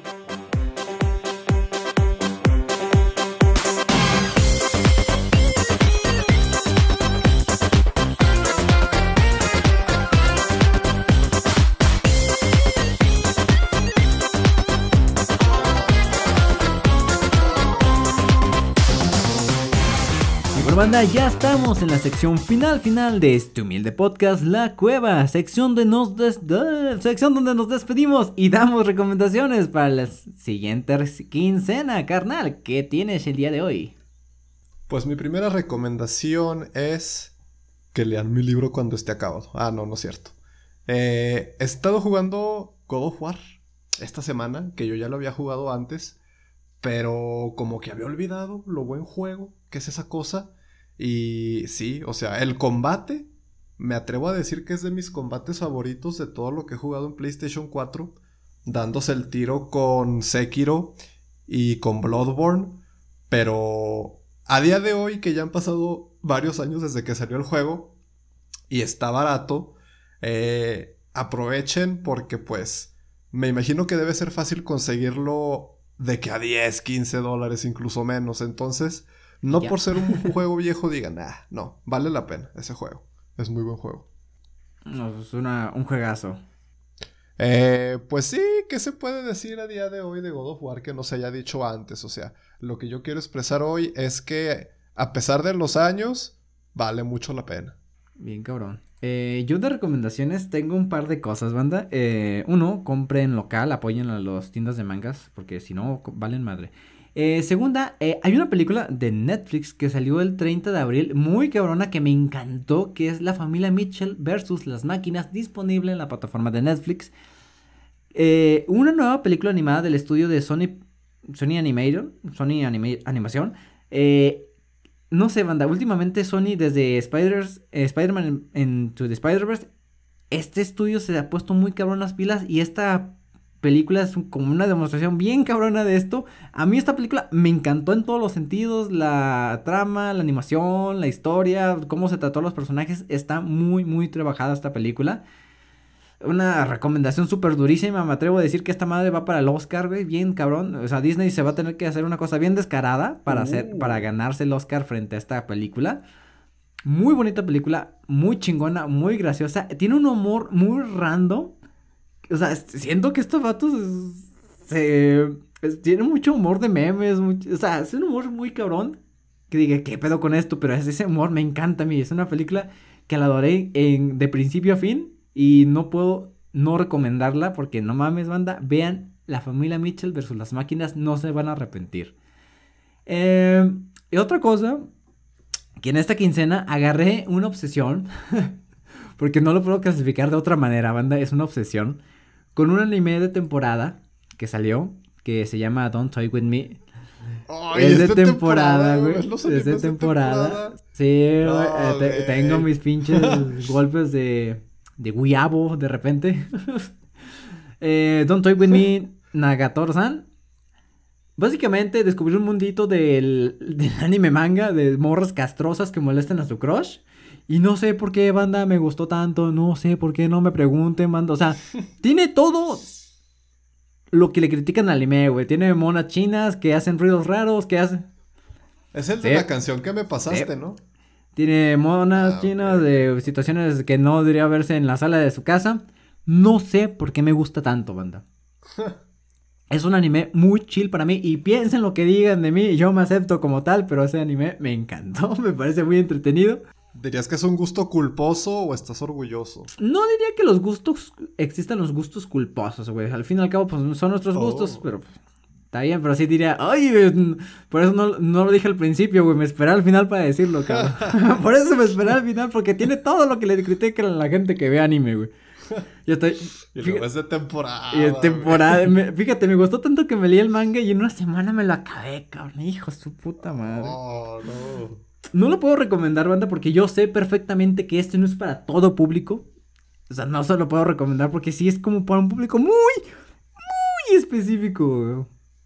Pero si, lo, si se quieren dar un vistazo en el anime, anime de lo que sea anime de Japón, banda, con todo lo que implica bueno y malo, véanse el anime de Don't Toy With Me Nagator-san. Eh, ahorita tiene cinco episodios y a mí se me hace muy chill, no te, no te, quiere plantear un mensaje muy cabrón, no te quiere dar un mensaje de vida, no te quiere plantear personajes muy complicados. Simplemente es un anime para apagar el cerebro después del trabajo. No sé por qué, no me pregunte por qué me gusta, no sé, no me puedo explicar por qué me gusta. Alguna cosa tendré como que quiero que me molesten o algo así. No sé. Está cabrón. Eh, y recomendarle Left 4 Dead, manda. Si quieren Left 4 Dead ahí en su biblioteca y quieren un compañero para jugar, manden un mensaje por Twitter. Síganos en Coffee Geeks. y ya, güey. Creo que no tengo más que nada que recomendar. Y ya. Tan tan. Ah, estuvo cabrón esta, esta Buen episodio, buen episodio. Muy buen episodio, güey. Compártanlo. Si les gusta el contenido que hacemos, compártanlo, por favor. Esta madre, neta que sí lo voy a tratar de subir a pinche YouTube porque lo merita bien, cabrón. Siento que sí le siempre. Ah, el último episodio lo traté. Pero es que pinches videos de renderización. Mi laptop no puede con esa renderización. Oh, verga. Pero esta sí, este, este sí tiene. Siento que este, este de universidad sí le puede ser útil a alguien, güey. Ándale, o a lo mejor simplemente subir la parte del tema de la semana. Sí. No sé. Eh, Encapsulado, por así decir. Si ustedes tienen alguna situación con la universitaria, si tienen confundidos, pueden preguntarnos libremente. Y nada más, ¿algo más que añadir, carnalito? Eh, no, sería todo de mi parte. Perfecto. Bueno, bueno, banda, muchísimas gracias por habernos escuchado nuevamente de principio a fin en esta quincena, en el episodio 21 de Coffee with Kicks. Poco a poco vamos avanzando con esta madre. Y poco a poco me doy cuenta de que esto me mama bien duro, güey. Hacer podcast. Eh, publiquen, síguenos en Coffee Geeks, Coffee con no sé cómo. Ahí, síguenos en redes sociales, ahí lo pondré cuando publique el episodio. Eh, y nada más, banda. Dicho eso, y sin nada más que decir, nosotros nos vamos.